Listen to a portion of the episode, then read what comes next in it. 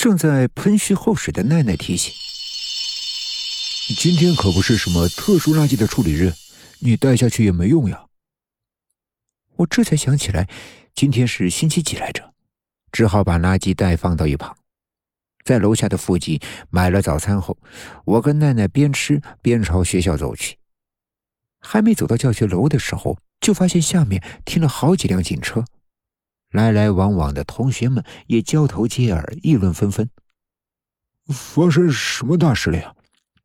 奈奈咬了一口汉堡，含糊不清的说：“我勉强一笑，不知道，要迟到了，我们得快点去教室。”上课的时候，整个教室都暗潮涌动，沉浸在某种不好的气氛中。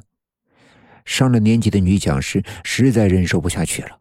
叫了一个正在跟同桌拿着手机神神叨叨的女生起来，严厉的问：“你们从上课开始到现在，一直都在下面给我玩手机讲话，一个两个就算了，一眼扫过去，二十来个人都是这样，你们在聊什么？”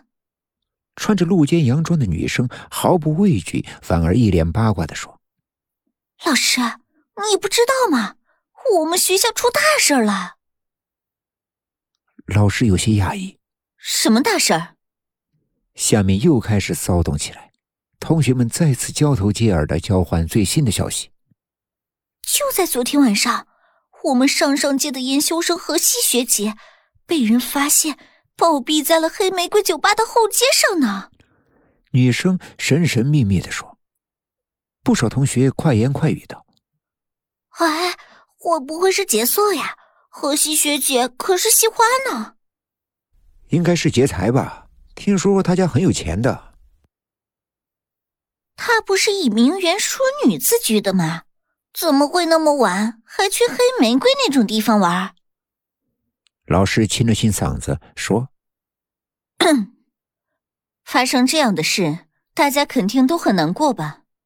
但是课堂上一定要有课堂上的规矩，不要再议论这件事了。”我们继续上课。奈奈悄悄的眨眨眼，小声说：“哎，会不会是论坛上那些反感学姐说同性恋去死的那些人做的？”我低头记笔记，没有理会他。奈奈继续说：“你的学长该不会要因为这种舆论跟你分手吧？”我抬头看了一眼幻灯片，继续做笔记。伊藤由奈。我讲你也讲，不愿意上我的课就出去。女讲师愤怒的一摔课本，奈奈撇撇嘴，干脆利落的收拾好课本走了出去。下课的时候，几个穿着制服的警察突然找到了我，请我去院长会客室一趟。我心一沉，抿了抿嘴，在他们的带领下走向院长的会客室。哦，川夏，你来了呀。院长是个慈祥的老头，向我介绍道：“这位是警视厅的渡边警长，他有些问题想请教你，你如实回答就好了。”我点点头，局促的在留着一撇胡子的渡边警长对面坐下。他试图友善的笑笑：“你就是川下千秋？”“啊，是。”我微微颔首。“哦，你别紧张。”我只是循例问些问题而已。我捏紧了放在膝盖上的双手，说：“我不懂你有什么找我调查的理由。”哦，是这样。听说死者荷西小姐与你是情敌关系，或者换句话说，她的前任男友是你的现任男友。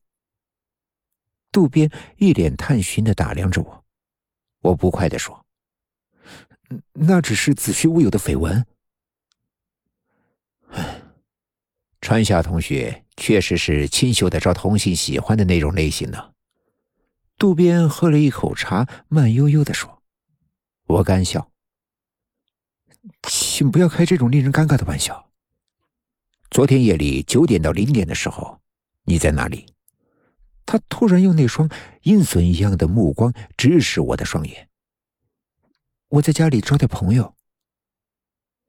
渡边叫来一个下属，耳语片刻，随即奈奈就被人带了过来。